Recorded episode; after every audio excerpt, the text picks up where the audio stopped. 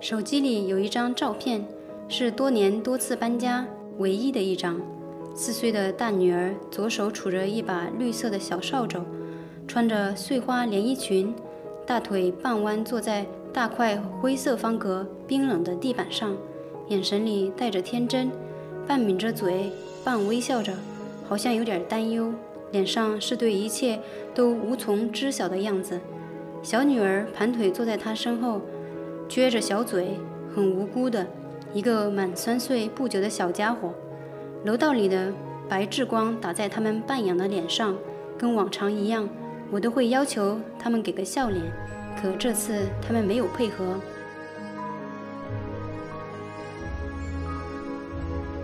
以上文字是我为本次节目主题所写的一小段文字，也算是给自己的一个小小挑战。所以今天我们要聊的话题就是搬家。八条道路，八种声音。八种想法，欢迎收听八声云播客栏目。大家好，我是来自布鲁塞尔的拉娜。大家好，我是来自巴黎的莎莎。大家好，我是来自上海的明月。搬家这个，我觉得对于今天大多数人来说，都已经就是一点也不陌生。然后应该很多人都有这个经历，你们俩也应该也是这样子，是吧？是。嗯，对我来说搬家还是一个呃蛮长经历的一件事情。你在上海搬过多少次家？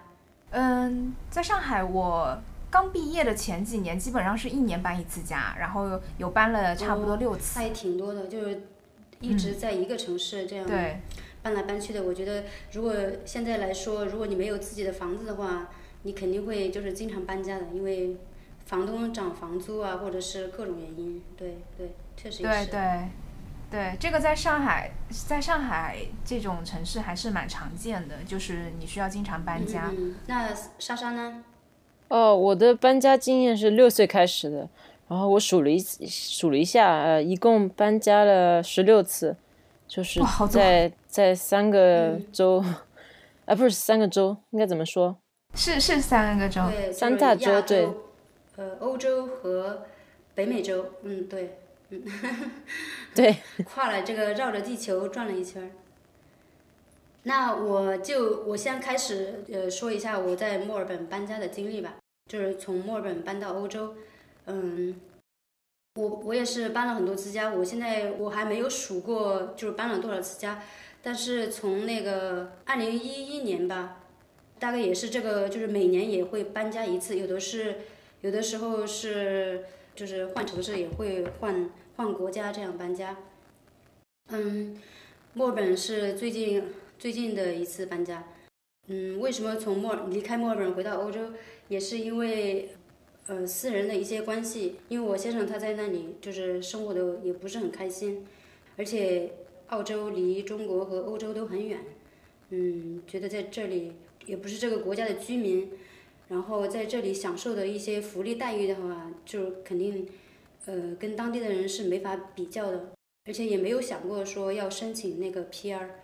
嗯，这样子的话，那还不如早点回欧洲或者是回中国，因为我们在那边，呃，最主要的原因是就是没有朋友，因为还是觉得当地的人可能还是有一些封闭，然后。虽然说是一个移民国家，有很多中国人，或者是有其他国家意大利人，或者是，呃，就是反正感觉是那种抱团的，呃，并不是就是说大杂烩都大家就是可以这样串来串去，感觉澳大利亚的白人还是跟澳大利亚的白人接触，然后其他比如说有意大利或者是希腊的他们的一些移民啊，然后他们都还是会自己跟自己的那个圈子的人打交道。嗯，虽然我们当时生活的地方没有住在那个中国人住的地方，嗯，就是我也没有认识就是其他的中国人或者是其他亚洲人，嗯，主要我觉得在一个地方生活的话，你如果连朋友都没有的话，我觉得特别，真的是一个很难受的一个过程。我们是三月份的时候离开我们租的那个房子，嗯，那个房子当时。走的时候确实走得很匆忙，当时走的那天，嗯，我们当时确实就是还有很多东西都没扔啊，或者是都没有处理掉，也是因为我我也还在上班，然后就是我先生他没有上班了，但是有两个小孩要照顾，因为他们不能去学校。嗯，所以就有很多乱七八糟的东西还没有处理掉。我们当时是就已经想好了怎么样去处理这些东西，只不过就是什么事情都拖在了最后的这个呃关头去处理。当时已经卖了很多一些家具啊，然后给呀，就是给了其他人。嗯，我们还有一个大的床垫，然后那个床垫买的还挺贵的。嗯，我们当时是想把这个东西放在大街上。因为之前也有很多人把那些乱七八糟的东西放大街上，然后我们就是就想可不可以把这个东西随便扔在大街上，但是又觉得这个床垫那么好，然后也挺新的，然后就觉得啊，好觉得好可惜啊，所以我我们当时就问了一下那个那对情侣，说他们要不要这个床垫，然后他们看了一下那个床垫确实很好，然后他们就要了，而且他们也买了我们的那个沙发，就等于说这家里的这两个大件东西就差不多处理掉了。然后剩下的都是一些被子啊，还有很多呃乱七八糟的一些就是家用品，嗯，呃，因为搬家很多次嘛，所以每次因为你到了一个新的地方，你如果要等你东西寄过来你才开始用的话，你根本就是你这个被子是急需品，所以每次我们到了一个新的地方都会去买新的被子。所以这一次我就不想再把这个被子再邮寄到另外一个地方，然后因为那会多出来一样东西，然后我就觉得很就是很麻烦，感觉以后也用不到了，所以我们就呃扔了几床被子，还有很多乱七八糟的东西，然后就是大家扔垃圾的地方，但是你很少看到有人说搬家然后把所有不用的东西然后随便扔在那里，因为当时我们扔的时候还挺。就是怕有人来了，来那那，就是因为那个垃圾房在那个车库里面嘛，有的时候他会有车进来，我们当时就挺紧张的，就怕别人来了会说，哎，你怎么把这个东西扔在这里啊？这里你你不能把这个东西扔在这里，所以就赶紧的把东西都扔掉了。嗯，后来就留了一些，像小偷一样，真的是。然后就在呃后来就在街上留了一些盘子啊，然后锅。放在一个小脸盆里面，然后放在街上，然后后来就走了。我也不知道后面有没有人把这个东西捡回家。后来我们就到了那个，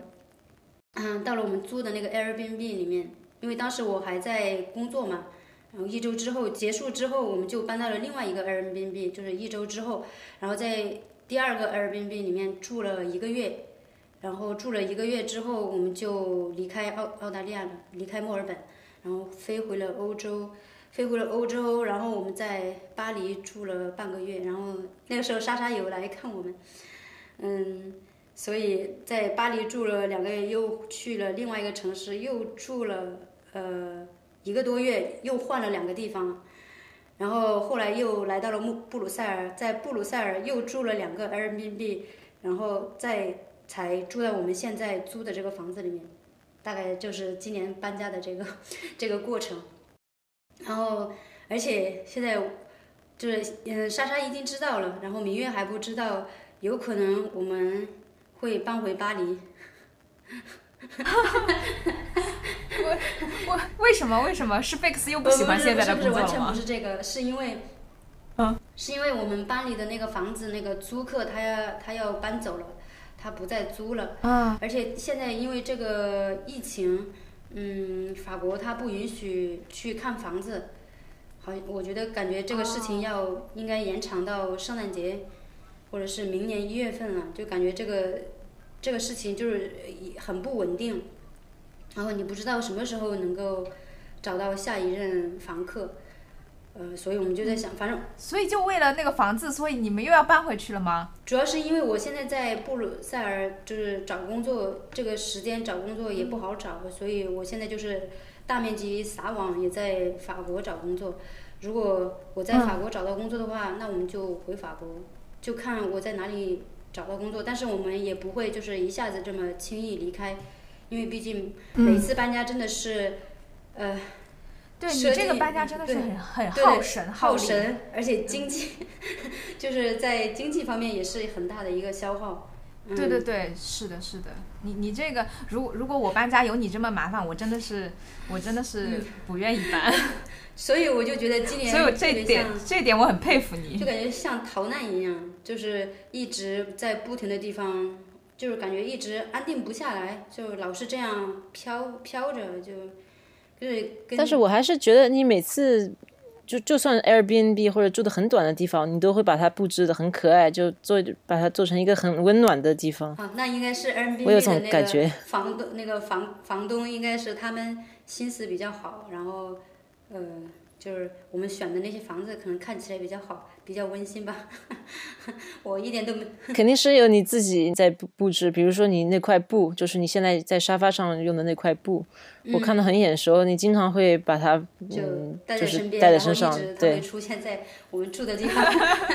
对，就这这个布是我们去呃云南旅游的时候去买的，然后现在就一直带着这个东西。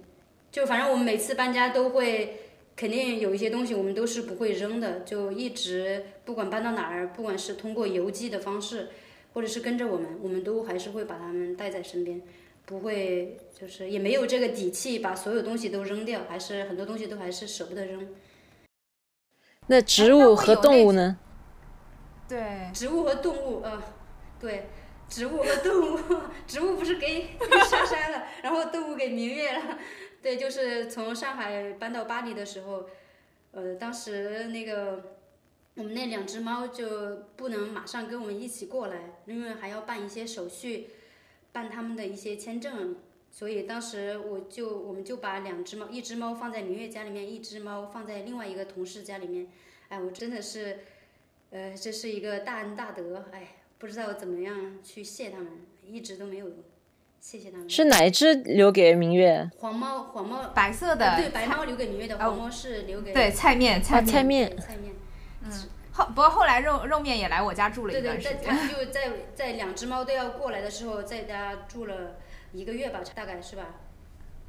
嗯，还好，它这两只猫性格都特别好，因为我自己那个时候是一只猫嘛，就是嗯姜糖。然后姜糖是那种就是跟其他猫合不来的，但是 Lana 这两只猫就性格都特别好，特别就是你寄养在任何人家里，感觉都没有什么问题，不用很操心。对，特别是黄猫肉面，它是它到哪儿一般可能它可能刚过去可能几个小时它就适应了，然后就会到处看。对。但是那个菜面的话，它就会要可能要等个几天它才会适应，因为它特别胆小。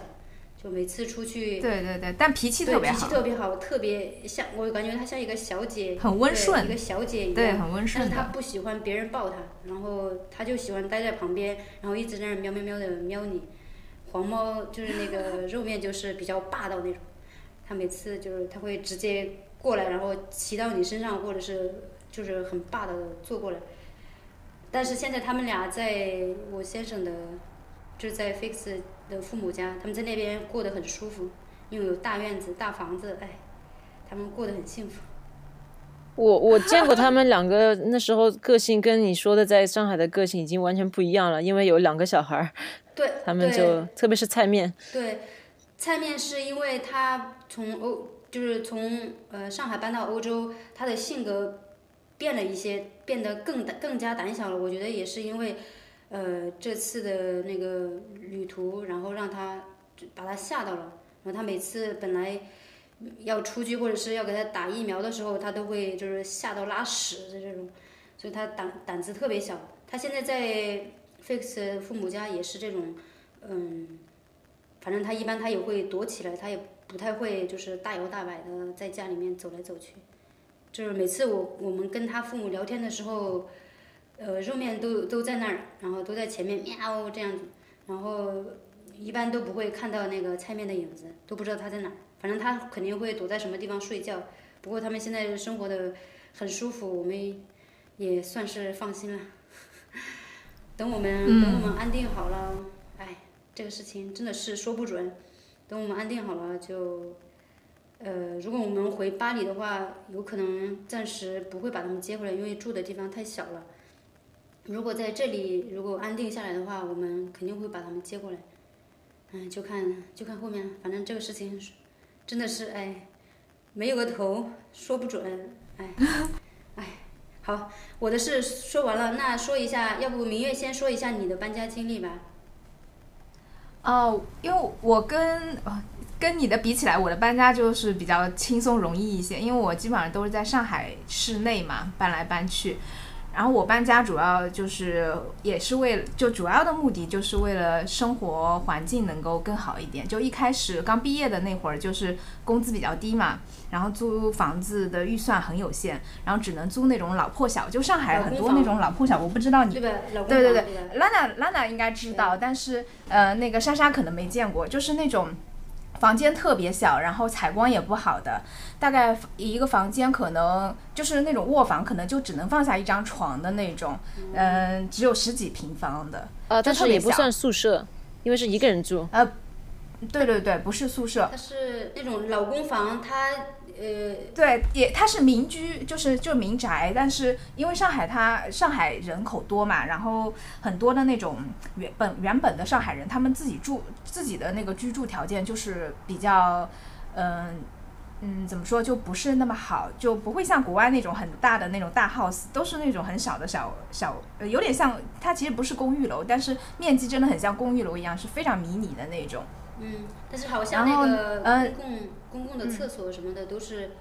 就是没有对，像有一些亭子间里，对，有一些亭子间里面都还是用公共厕所这样子的。但但我那个时候还没有没有到那种程度，对对，就当时是因为我当时我是住在，就是第一年的时候是住在，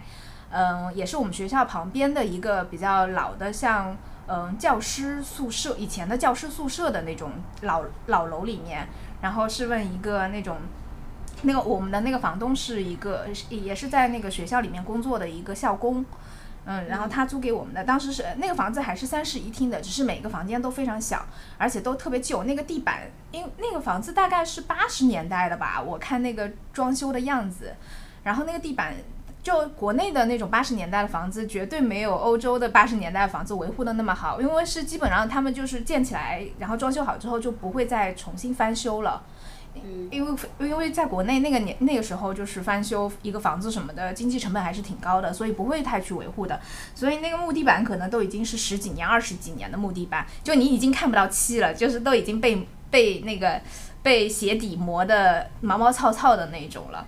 然后床也是那种比较老旧的那种红色的漆的那种床，对对，嗯，对对对，都是那种风格的。然后包括那种柜子，原先那些柜子应该是白色的，但是因为时间太久了，所有的柜子都是发黄的，就十几经过十几年、二十几年嘛，基本上那些柜子全部都是黄色的、米黄色的。一开始我还很困惑，我在想为什么上海人这么喜欢米黄色的油漆，后来意识到是是原来他们是白色的，只是时间时间久了发黄了，嗯。然后那个房子大概住了一年，嗯，就其实那个房那个房间就就整个居住环境都不算好吧，就很一般。然后房子又特别老旧，然后包括它就上海很多的房子它是没有我们传统意义上的那种客厅的，就我们所谓的客厅肯定是那种你可以放张沙发，然后有个电视这样子的。但那种老破小的小房子里面它是没有。那种厅的，它只有一个小饭厅，而且是在那个厨房旁边，就差不多你就只能摆一张餐桌，然后很很就周就剩余的空间就非常非常少，然后那个算是一个对他们来说是一个厅，然后基本上没有那种我们所谓的就可以坐在沙发上舒舒服服看电视的那种客厅是没有的。对，然后就算是那样子的一个房间，就就我租的那一其中一间，因为当时是和跟我朋嗯同学合租的嘛，然后那那一间我记得当时也要一千多，就其实是个对，其实已经很贵了，按照那个那种居住条件。的话，对，然后住了一年之后我就搬掉了，嗯，然后是跟我另一个同学合租，然后是搬到。也是附近的，就也是旁边的一个小区，但是条件稍微好一点，就是那个房子稍微更新一点了，大概是呃九十年九十年代的一个房子了。嗯，然后毕业前几年吧，前五年我基本上就保持着一年搬一次这个频率。对对对，到最近的两次，就是我前面一次。呃，是在一个地方住了三年，就在一个房子里面住了三年。然后因为那个，因为因为真的已经搬到很累了，一一年搬一次。一开始还是蛮有动力的，因为房子，呃，你总归住着就一开始住着就没有那么舒，对对对，而且我记得你当时，我记得你当时把你的那个房子就是花了很大的力气装修的很好，弄得特啊，别漂对亮，。那对那个时候是，呃，那是那那那套房子是我最后一次就住了一年就搬的那个房子啊，为什么那那次真的是搬？很难受。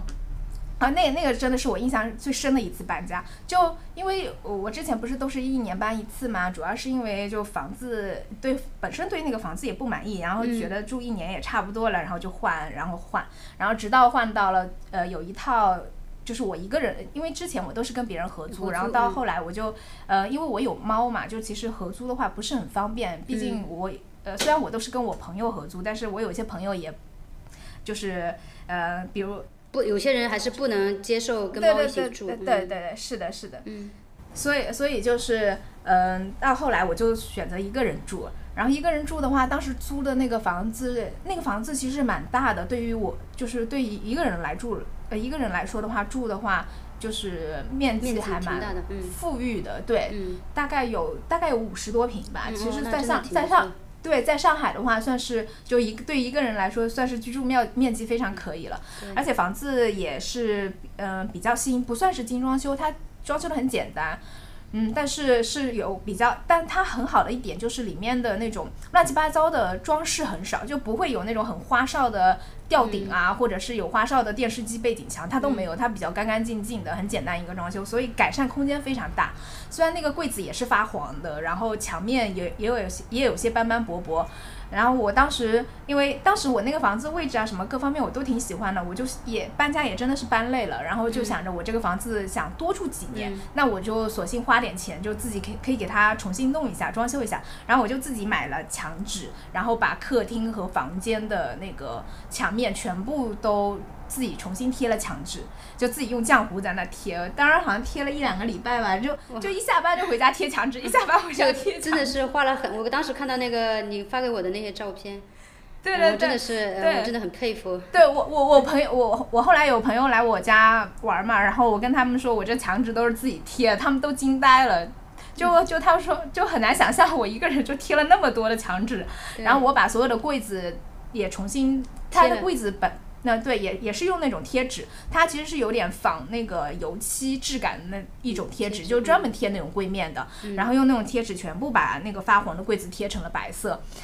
嗯，然后把家具也重新，它有些家具是那种老的木头的那种家具嘛，然后漆也都掉了，然后我也重新给它刷白了。然后有一些那种椅子就是餐椅，那那个餐椅我实在是不喜欢，就是那个布都已经破了，所以我就直接扔掉，自己重新给它配了，就是配套的那种餐椅。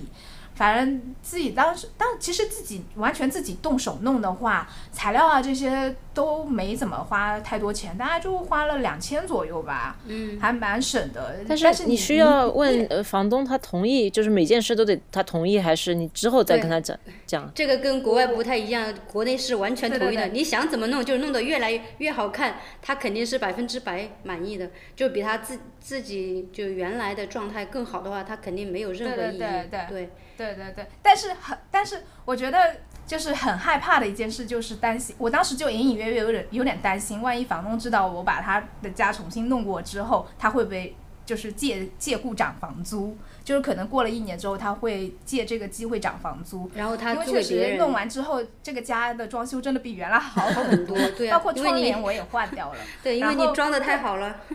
对，然后包括它的原来有一个沙发是那种，呃，是一种很，它不是那种实木沙发，就是那种很简易的一种布艺沙发，就是腿都是那种钢管的那种腿，就反正不太好看。嗯，但沙发我不敢扔，不不想扔，因为我要重新买一个沙发的话，我觉得太费力气了。对对对，所以我就买了那种沙发套，就是就是淘宝上现在真的也是就是什么都有你能想象到的东西，真的它都有都有的卖。然后它真的有那种沙发套，而且我我测就是我就是量了尺寸，居然有跟我那个沙发一模一样的。尺寸的沙发套，然后买了一个沙发套，然后给它重新套一下，就完全焕然一新，就、嗯就整个确实视觉上感觉就好很多。然后，但很遗憾的就是我住了一年，开开心心的住了一年之后，房东真的涨房租了。就是原来我那个房子租的时候是三千，然后他一下子涨到四千，啊就过了哇，真的是他要涨4000太缺德了。对，然后当时我我当时说，哪怕你涨五百都行。其实因为一般按照那个合同里面，其实应该是涨百分之五的嘛。对啊，他然后他这个涨了多少？对对，我说哪怕你涨五百，都比百分之五要多了。我说涨五百我都能接受，但是他不行，他一定要涨一千。啊，所以我我就一一怒之下，虽然虽然我觉得那个房子，说实话，你你按现在来看，它确实可能五十多平的房子，然后又又重新装修过，那确实可能也有。如果你是一个一对情侣或者是那种三口之家去住的话，四千块也是合适的。但是我一个人，我就觉得没有必要。那所以当时就一怒之下就搬掉了啊，然后搬到了呃，然后后来找了一个面积差不多大的房子，但是房房型没有原来那个好，嗯，然后装修也就没有我好，嗯，就装修也稍微差一点，但是价格更便宜一点，所以就。嗯，在后来，在后来那个房子里面就住了三年，然后最后住满三年之后，我那个房东正好他要卖房子了，那是个学区房，嗯，然后他当时他女儿就是就是小学已经读完了嘛，然后就打算卖掉那个房子，所以我又又只能又又又只能搬了，然后就搬到了我现在这个房子，然后现在住的这个房子现在住了一年多，我跟合那个房东签的合同是签了三年，这个房东比较好的是他愿意签，其实很多房东是不愿意签三年的，因为对，他可以随时涨，可以可以随时。涨价，对。嗯，然后这个房东愿意签三年，而且不给我涨价嘛，是因为他是专门就是做这种租房的生意的，他手他好像自己租了好，就自己嗯、就是用比较低廉的价格租了大概好几套的房子，然后重新装修，然后他都统一装修的，就有点像现在国内的自如啊这些的，只是我这个房东他是一个。个体户，他就是他嗯是个体经营这个事情的，对，然后所以他就是专门做这个的，所以我跟他租房子也比较放心一点，就他就不会恶意涨价，也不会就是短期租完然后就想要换，就会把房客赶走，也对。也不太会出现这种事情，对，他这个他是就是他希望有固定的客源，这样子的话，他可以一直有收入。他跟那个自己的房子，其他就是房房东来说的话，嗯，他希望更稳定，所以他也不希望就是把房客赶走这样。对对对。我想问一下，在上海这些房东，他们呃对这个房客的这个要求符合是不是特别嗯复杂？因为在比如说在巴黎这种大城市，他会呃要求很多文件，很多就是关于你身份的，呃，我觉得挺复杂的。我不知道上海是不是一样？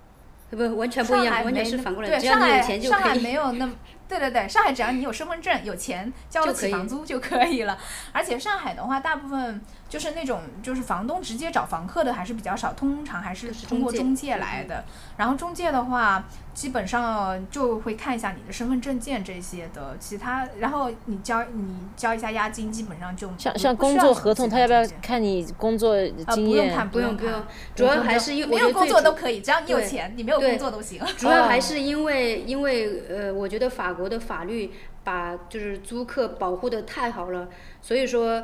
呃，一旦出现租客不交房租的情况，他就是在法国这边你是没有权利把他赶走的，特别是冬天，就完全不可以赶走。对，所以你在上海的话，你这种事情根本就不可能。房东他可以，因为他一般都是他是在当就是在上海本地的人，你如果不给房租的话，他肯定有其他办法让你出来的。但是在法国的话，你你肯定不行，所以他在筛选这一段就要特别小心，就是要看各种文件，然后你有能力支付这个房租，你才能住进去。啊，这样子。那在上海，如果是外国人的话，会不会很复杂也？不会，因为你说身份证，身份证是国内人有身份证，对，不，他只要有外国人护照，有你只要有护照一样的就可以一样的，好像还要在公安局办一个什么暂住证的一个，对对对对对就可以了，很简单的。嗯，因为在上海的情况是这样子，就上海它其实没有一个概念说要保护租客利益什么的。嗯，就像我我我之前遇到那个，他一年涨一千，我也没有办法，我也只好搬掉了。我对也嗯，因为合同他就只签一年，我想签两年他都不给我签，没办法。嗯，呃，因为就是在上海的话，就呃不止上海，就是国内整一个趋势，因为这几就是前面十几年不是房地产，嗯、房地产就一直是支柱性产业嘛然后所以租房这个事情也特别的市场化，就是就相当于就是完全都是看经济收益来决定的，就是房东觉得我这个房子租的便宜啦，没有下嗯就是嗯赚就是赶不上房价的上涨了，他就随时都可以说涨房租。对对，随时都可以涨房租，哪怕他倒贴给你就是一个月的那个赔偿金，对他来说还是赚的。他下他租给新的房客，完全可以把房价呃房把租金再涨上去。对，然后国家也没有相关的规定说房东租金不能乱涨啊什么的都没有的。嗯，对，所以在国内。这也是为什么，就是国内很多人，就是哪怕房价非常非常高，但还是愿更愿意更倾向于去买房子，而不是租房子，因为没有保障，租房确实没有保障，就比较随便。你像我，我印象特别深的是，就是你在上海租房的那个合同就只有可能三四页、四五页，但是法国这边的租房合同是五十页，就哇，这么可怕！好像不止，应该就是很很厚的一沓纸，就是那个租房合同。就你想这个条款得有多少？他 天，啊那跟买 房子都差不多了。他他不问你，就是你签之前就得把这所有的文件都有的都要交上去，他才能呃把你和几个别的房客呃在一起比一下，对，然后看你和你的丈夫或者是在一起多久了，然后你们每个人的呃工作还有有没有动物有没有什么都都得问一遍，对对，问清楚。主要还是因为巴黎小巴黎比较小嘛。人又这么多，他的需求量又那么大，所以他就很多人排队要去租同一套房子。你在上海的话，这种情况还是比较少。就是你一般只要看中的房子，你赶紧就是联系中介说我要租这个房子，然后呃房房东他满意的话，你就可以这这套房子基本上你就可以得到了。但是你像在巴黎的话，这个是是肯定这个是要经过很就是筛选，然后要看各个。交上来房客的那些材料，看这些房客的那些资料啊，就是好不好啊？所以你这个，我觉得还是因为，在巴黎租房太难了，就是。在在巴黎租房的话，如果你是单身男的，好像是最难的。我听说，呃，因为是你是学生的话，你父母会帮你担保。所以他们对收入来说没有问题，但是像你是单身男生，呃，很多房东觉得，呃，是年轻男的，你会带很多女孩回去，然后对，然后不不不认真就就是就是会损，就就是损坏家里的家具，或者是把房子弄坏了，因为经常会请一些朋友过来开那个开晚会，然后你就在家里面。呃，就是呃，大还有还有一个原因也是，你住在一个地方有其他邻居可能会对你，就是对这种年轻人会比较不满，因为你老是呃制造一些噪音，然后呃就是对家里呃那些家具啊也不是很爱惜，然后他就就是这种人的话就对就有一定的难度，就相对其他人相对其他，我觉得相对单身女生来说，感觉会更难一点，嗯。啊，那我觉得在法国。好像租房比在国内买房都还要复杂，我感觉我感觉在国内买房都不需要那么那么复杂的手续。我觉得在对你莎莎你说。呃，我说在在法国买房这个经验实在是太有趣了，因为感觉就在这买菜在菜市场，你看看了差不多，嗯，呃，面积和这个价钱你觉得差不多了，看了转了一圈，你差不多都得说好。呃，我要了，你要了那那天当天就得把这个 email 发好了，因为你说不定你等一天或者二十四小时，就有另外好几个人都同时呃下 offer，你就完蛋了，就是你你差不多有赶紧的，对，赶紧，有的人他没有去看这个房子，都已经写好了 email，就是面积、地点、价钱，差不多就行了。对我我感觉是我感觉是买房比租房更容易一点。你会不会觉得，因为你买房，只要你看中了，然后这个价钱合适的话，然后银行银行他也愿意贷款给你的话，其实就没有像你租房那么就是就是房东他对这个材料的要求那么难，因为他只要求你钱有钱就行了，他不太对。但是你租房的话，嗯，因为你一直要给他房租，他要保证他每个月都能按时收到房租，所以这个就是买房其实比租房是的，我也这么觉得。因为我二零一五年从加拿大，我们我和我的丈夫我们回到巴黎，也就是我们来到巴黎，呃，就是找不到长期的房子，住了好几个 Airbnb，也是因为那时候我重新回到学校，然后我的丈夫他，嗯，他他呃呃还在找新的工作，那时候就是我们两个人没有没有收入，只有收入，对，只有以前在加拿大工作的收入，然后他们会问我们。呃，家长呃，就是家长，父母要担保或者认识的人担保，呃，但是父母呢得住在呃法国，他们的收入和 tax tax declaration 都得在法国，所以呃我的父母在加拿大，然后 Axel 他的父母能对也也不在也不在法国，就是他们的收入不在法国，所以他们就把我们当成像就像难民一样，就觉得嗯你你我给他们看我的账户银行账户上的钱，就是我跟他们说我已经够了，我可以付六个月的房租，就提前付三个月也没问题。他说啊本来就得付提前三个月，这不是什么好处，然后 然后就好像在在找工作的那种感觉。嗯，对，真的是这边真的是哎，最后啊最后找到差异嗯这么大啊！对，对啊最后找到他们是因为嗯觉得我们、我们已经结婚了，所以是比较稳定的一一对一对夫妻。一对夫妻，然后他也看就是觉得你这个人缘比较好，看起来样子就是就是是一个比较诚实的人，所以他就把房子租给你。对，我们对我们当时也是，就是从上海到回到巴黎的时候也是的，因为当时只有呃他找到工作了，我还没有工作。一个人的工资的话，去租一套房子，一般来说肯定是不够的，就因为他他因为他们这边是严格要求你的那个房租，呃，要占到你收入的三分之一，就是你的工资要高于房租的三倍，你才能他才会同意把这个房子租给租给你。所以当时他一个人的工资就是租一套我们觉得合适的房子，就是那个呃，就是肯定不行的。当我们当时没有找中介，因为你你找中介的话，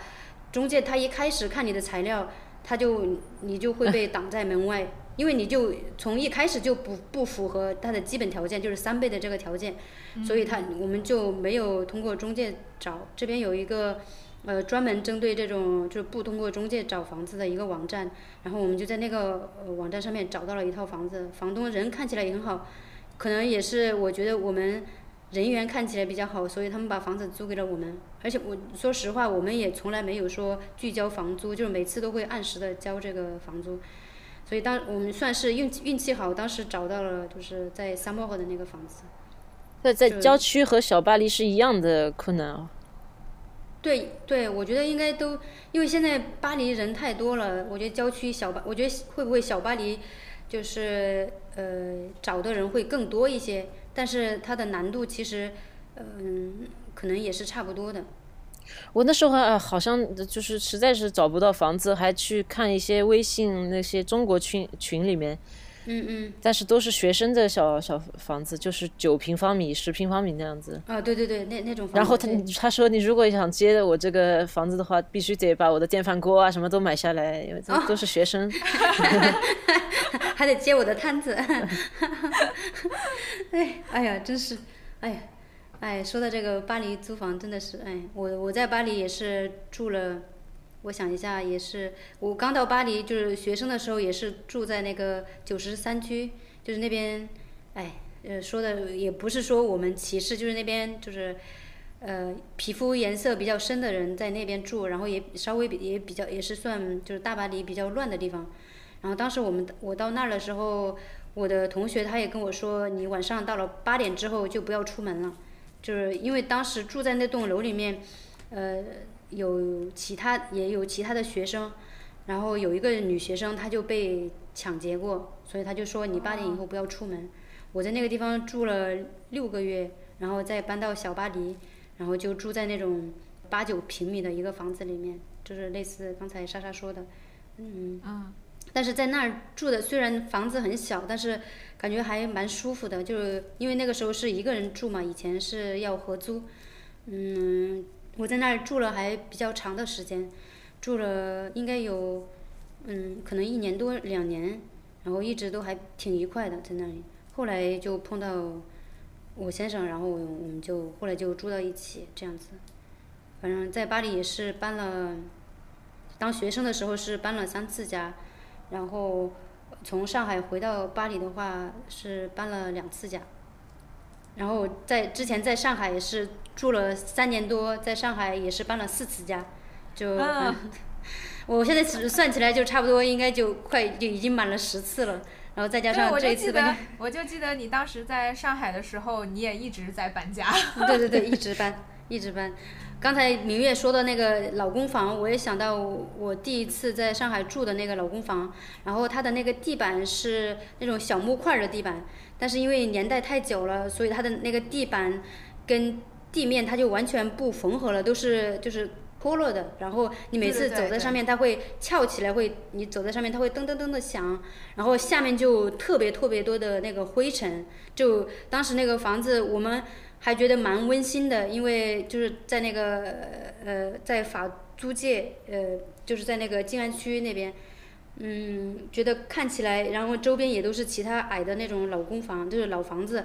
呃，有点有有的也是那种老洋房。我们住的是老公房，但是周边都是一些老洋房，这种就那个环境就觉得比较温馨，然后离他上班的地方也很近，然后我们当时。还就还弄得比较温馨，然后就是那个就是那个房子也是很烂嘛，然后呃地板就是脱落，呃墙壁也有很多脱落，反正就是比较老，然后家具也很旧，但是。就是第一次在上海租房，现在我想起来我住过的四套房子，我觉得是虽然很烂，但是就是感觉比较温馨，就是比较小清新的。最重要的，就就生活气息比较重一些，对对对对，嗯对。然后在那其实我也很喜欢那种环境，但就很多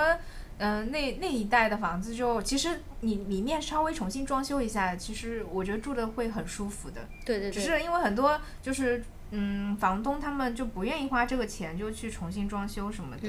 所以就就，而且他们不担心租不出去，他们就是很烂的装修，反正在上海还是有人能有有人会去租的，他不担心。对，嗯嗯。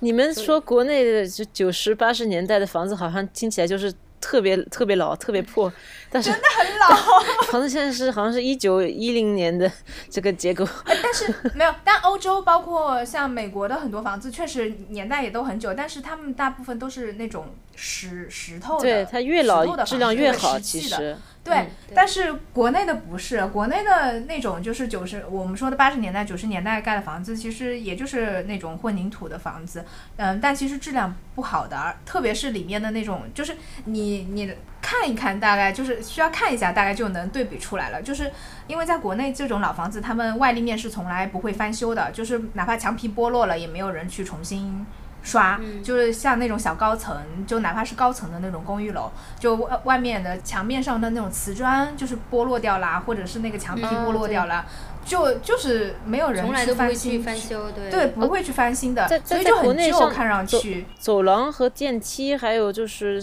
楼梯都呃就是什么，他们也不会维修啊，他有很多很多电话号码写在上面，然后对对对对，小广告，也没有人去管这个，是公共场合就没有人去管了吗？嗯，呃，照理说物业应该要去管的，但是很多那种老小区里面就基本上没有物业的。对，像我住了好几个小区，他们就根本没有物业，我就没有看过他们来收物业费，所以应该就是没有物业的，只顶多就是门口有个保安在那里管一下，然后或者是有个居委会这样子。但是就这种公共的事情是没有专门的人会，因为这些也都要花钱嘛，而且像那种外立面翻修这种要花很多钱，很多住户是不愿意的。就在国内，大家。没有这种公共意识，就是说我我们要一起维护小区的整一个的，嗯，那个外呃就是外观的，对，没有这种概念，因为不会影响它的这个价价值，还是会租出去。对，因为 一般它国内它这个房子，它如果一旦年久失修，然后不行了的话，它肯定是把它推推掉。然后重新再起新的房子，它不像国外，它不是说把这个房子推掉然后再重新起，它是会一直更新，然后一直翻新。所以就我觉得这个跟大家的就是的基本观念就不一样，因为我觉得国内的人是喜欢新的东西，就觉得一直新的，一直新的就是最好的，就不太会去考虑说要去保留一个东西。对，我觉得还是。对，我觉得还有一个就是，确实是房屋质量上面，国内很多房屋质量，它就二三十年之后就是看上去很旧，没办法，就质量真的不行。然后包括有一些那种呃，就是外立面用的那种呃真石漆嘛，就是那那那种涂料，就是一下雨，可能下个可能就刚刚建五六年，你都不用说什么八十年代九十年代，就是一零年左右建的，然后就十年左右的时间。它基本上那个漆上面就是因为雨水经常有雨水冲刷嘛，就会斑斑驳驳的。嗯，就那个痕迹都有很很脏的那种污渍，就看得很明显。哪怕上海的这种很多房子都是这种状况。然后那个小区内内部，像你刚刚说的那种什么楼梯呃楼道里面啊，如果是稍微高档一点小区，肯定有物业去维护的。但是那种一般的那种老一点的小区，没有物业的话，就是杂物乱堆的，有很多居民嗯就是这样子的。而且他们一般这种的很好。对，而且他们一般这种的话，你要去维修它的那个成本又很高，他还不如就是推了重新修，然后他的他们会就觉得这个价值会更高一些。哦，我理解了。对对对，你有这个成而。且像，而且就刚刚像莎莎说的，就是说你你不是问了，就是说他们都不维护，会不会担心就是房子降价什么的？绝对不会。就在在中国不会，就是你再老的房子，只要你地段在那里，它就不会降价。所以对他们看中的就是你房子在的地段，而不是你这个房子长得好不好看、漂不漂亮、大不大、采光好不好，他们不在乎。所以就也不是说不在乎，就是相比它的地段而言，那些是个小问题，都是小事情。嗯所以很多他们像就像有一些人，他们就像一一些本地人，上海本地人或者是一些大城市的本地人，这个房子他们自自己住了十几年，不不愿意住了，很老很破了，他也不愿意装修，也不愿意维护，那他大不了重新买个房子搬掉，然后把这个租给别人就好了，反正肯定有人来租的，或者他卖掉就好了，只要地段够好，这房子再烂都有人买。哦，就是像北京，就是那种地下室都能卖到十万一平，就是因为它是个学区的地下室。嗯，所以就很很离谱嘛。对，就房子它已经失去了一种就是你需要精心维护它的那种价值，只要它立在那儿，它就是它就是值钱的。对，对，所以就是很离谱，这个是很离谱。我我在嗯巴黎，我的邻居就是特别是比较老的房东，他们呃他们发现有一点呃草啊或者呃哪哪些地方没有没有清洁的好，就是在楼梯或者电梯里，他们会写一些条子在外面。但是我回国回我回南通看我爷爷奶奶住的那个那套楼楼房是新的，是好像是二零一八年的时候才盖的，那个楼那个电梯就一直没有做完，它一直是一一块塑料布呃挂在那儿，然后然后也没人去说，也没人去管。我想，就是你每天坐在那儿，都都不会去嗯抱怨，嗯，我觉得很这种态度很不一样。对对对，因为我觉得还有个原因，就是因为国内这种就是小趋势的这种管理，其实在很多城市也都是这几年才刚刚兴起来就就最近十来年吧，才刚刚就是兴起来的。呃，很多以前像像我家的小时候就一直住的都是那种立地房嘛，就是自己盖的那种，就是虽然有很多层，但是到就一排楼，就大家邻居可能就是一整排的，然后每户人家都是有个好几层的。嗯所以是没有那种就是公共社区意识的，大家只是觉得就是进了门口就是自己家，出了门口就 就不关我事儿。但是你付了这么大一笔钱，你想住新房，你而且你看的图上面是这样子，但是你事实上看了，哎，为什么会有塑料皮还在那儿，然后地板也没有做好？就就算你你不在乎，但是你付了这笔钱嘛，应该应该把这个嗯。维护对，照理说是这样，包括包括就是我们买现在的那种新的那种小区楼盘，它都是有公摊面积的嘛，公摊面积而且都很大，都百分之二十几了。照理说那个也都是你花的钱呀，楼梯也是，其实楼梯、电梯，然后这些过道都是你花的钱，那些绿化全是你花的钱。但是很多人就那个观念还没转过来，而且包括就是因为你要去调理这些事。就是调和这些事情的话，你得就是跟邻居要搞好关系，大家都要一起去投诉或者一起去管理。很多人可能就就懒得管，觉得嫌麻烦啊，对。别人没没没吱声，那我也就不讲话了，对对对。就会是这样子的，嗯，对，比较中庸，就是随对对对对。大流，对，就就不愿意担这。个责任，对。对，不愿意担这个责任，怕自己话说多了啊，别人又又会哦。嫌弃，就会这对对对样子。对对，这跟法国人的这个思，我觉得主要还是对对对，但我觉得国外式不一样。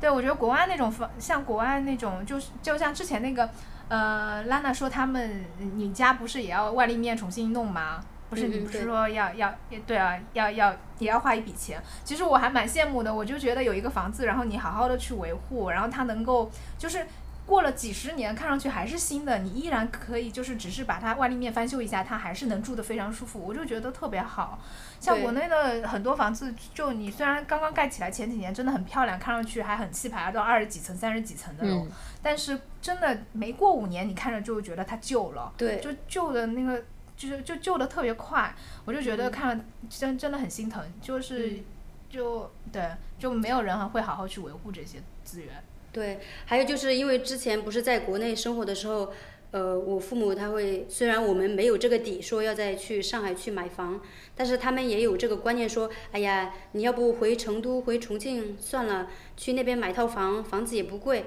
然后我是其实虽然我没有这个钱，但是我其实很抵触这种买房的这个心理，因为我觉得，呃，我不知道国内具体的那个政策是什么样子，好像是你买一个产权还是什么，就是说你买一套房子，你花了你一生的精力去呃去付这套房子的钱。然后到到了几十年后，其实这个房子又不是你的，说不定或者是说，对，它是有它的土地是有七十年的产权的，对，呃，七十年的土地，对，因为在国外土地是可以私有的嘛，对，就是你盖了一个房子，其实你。这个房子下面的那块地就是你的，但是在国内的话，除非你是农村户口，然后你本来就是有宅基地的，就是你家里面就是本来就分到了宅基地，那在这块宅基地上面建的房子，包括这块土地都是你的。但其实现在国家也在慢慢慢慢收回宅基地，然后如果你是个城市户口的话，那你就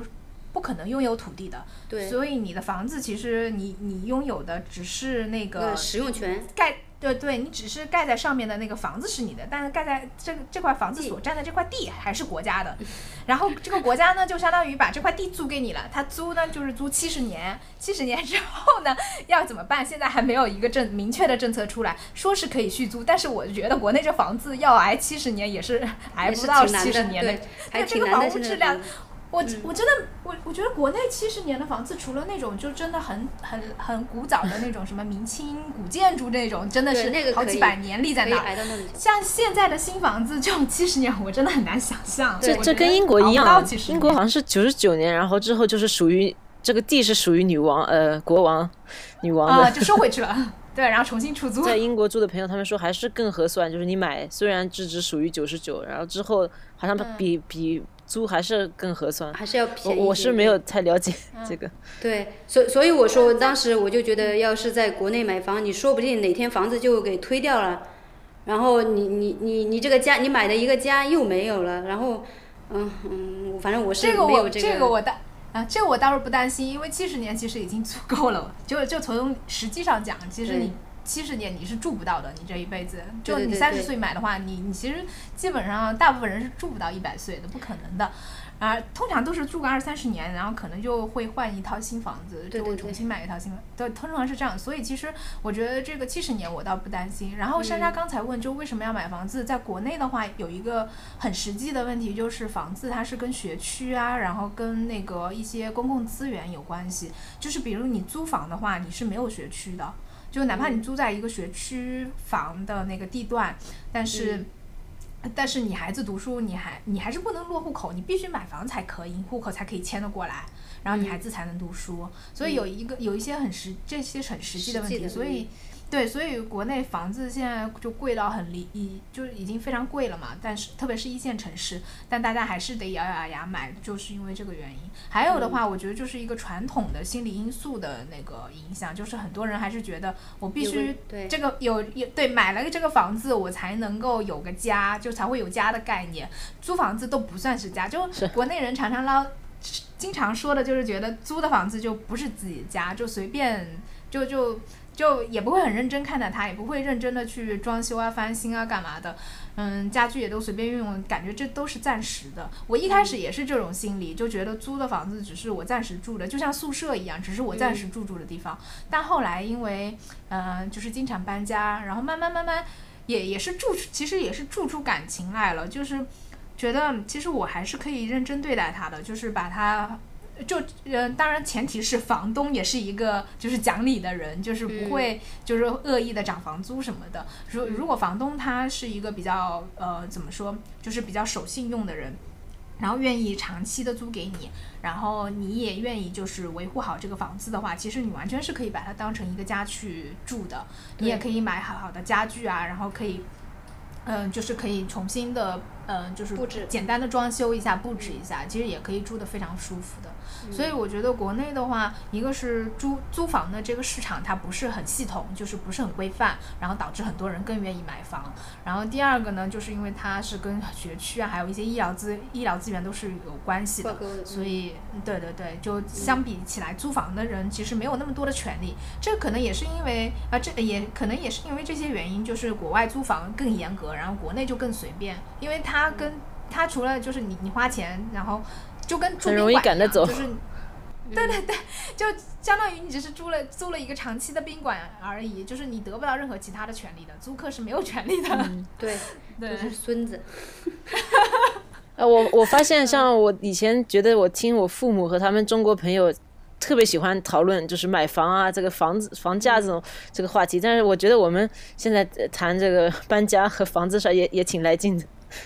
对对对，因为这种相关的经历多。对对对，我也感觉好像也是大家的一个常态，因为你就是租房的人也多，搬家你肯定就无可避免，所以哎，而且现在的这种流通性就是不像以前，就是父母在一个地方可能会生活很长很长时间，现在就是因为交通什么的都方便了，所以这种流通性特别强，你在一个地方。待了一段时间，可能因为其他原因，你就搬到另外一个地方去了，所以也也可能也是这个稳定性比原来更差了这一些。嗯，哎，莎莎要莎莎要说一些关于搬家的经历吗？你好像都没详细说。刚才明月你说到就是临时的那种感觉，呃，我我从小就有这种感觉，因为我我那时候六岁离开南通，然后和父母一起移民到到了加拿大。我从从那时候开始，我我父母就拼命的去追求这个，呃，给我给我找最好的学校，然后拼命的换那个环境，然后体验不同的呃街区，嗯，我我就就觉得不停的在拼命的得往上，然后他们其实是实现那个呃那个成语孟母三迁，这是我唯一记得的 成语。其中一个，嗯，呃，对，就是想一直想给你找到最好的地方，然后让你上最好的学，这样子。对，因为当移民，我我们当刚就是刚刚移民的家庭，我们也不知道哪个环境最好，哪个学校更好。他们就每年会去看排名啊，呃，看报纸，然后看听他们中国朋友一些一些 feedback，跟跟他们讲哪些学校呃环境好，哪些学校是。呃，排名最好，他们就拼命的追求这个，然后我们也搬了好几次家，然后搬家的时候，呃，我都会换学校，又要交新的朋友，所以对我来说是，嗯，从外面人来看，觉得哎很刺激的生活啊，然后你会，呃，会培养这个小孩的，呃，适应，就是会适应能力，适应能力，这也很重要，要从小就要适应新的环境，但是。嗯，我是那种会很，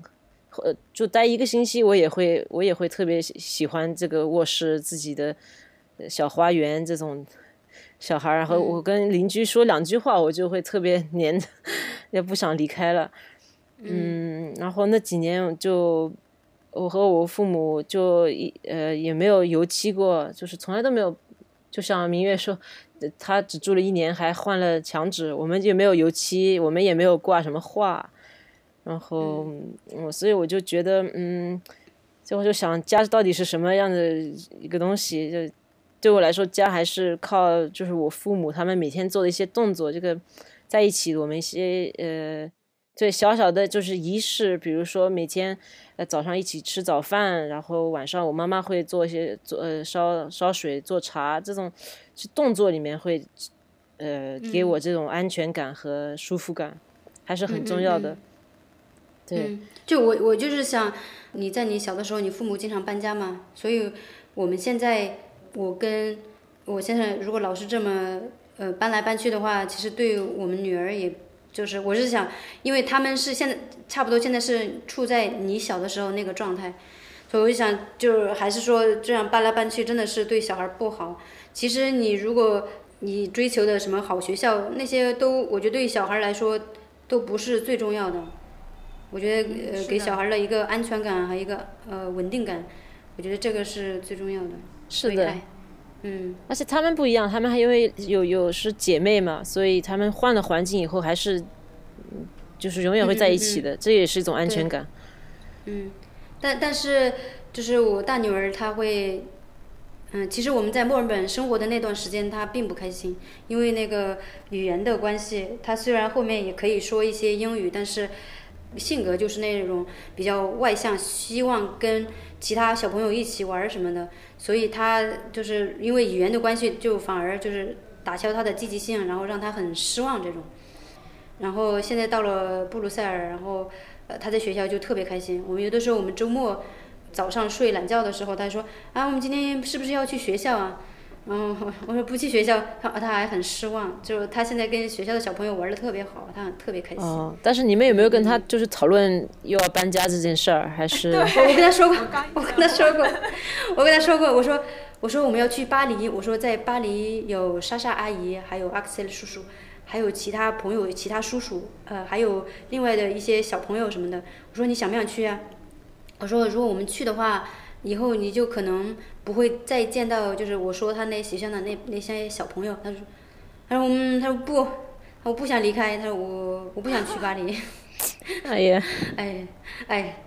但是哎，反正我们是想的是，如果下一次再搬家的话，我是不再会就是呃，如果他再要提出要搬去其他地方的话，我是绝对不会同意的，因为我觉得在每在一个地方生活，其实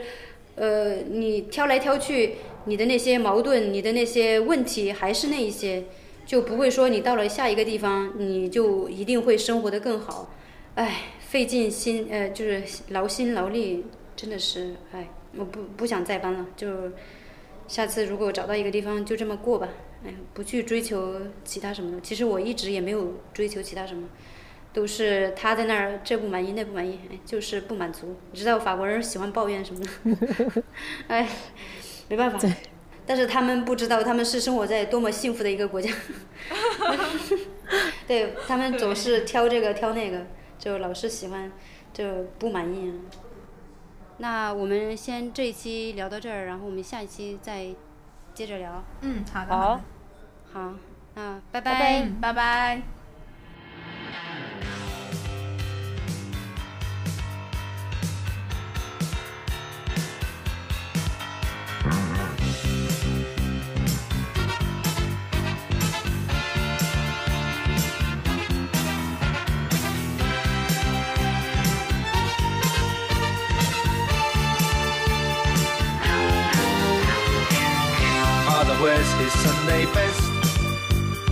Mother's tired, she needs a rest. The kids are playing up downstairs. Sister's sighing in her sleep. Brother's got a date to keep, he can't hang around. Our house in the middle of our street. Our house in the middle of our our house. It has a crowd. There's always something happening and it's usually quite loud. Our mum, she's so house proud. Nothing ever slows her down and a mess is not allowed. Our house in the middle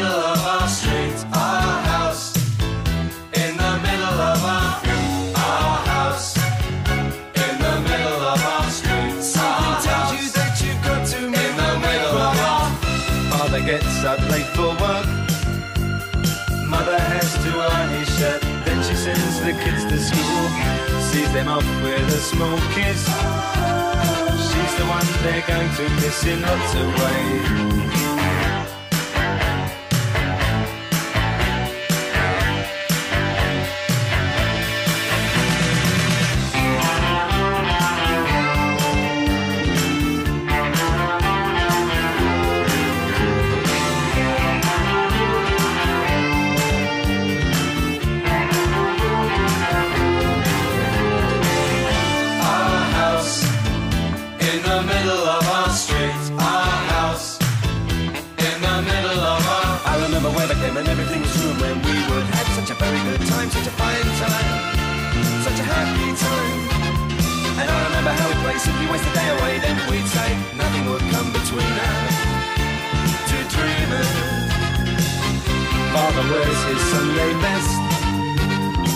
Mother's tired, she needs a rest. The kids are playing up downstairs. Sister's sighing in her sleep. Brother's got a date to keep, he can't hang around.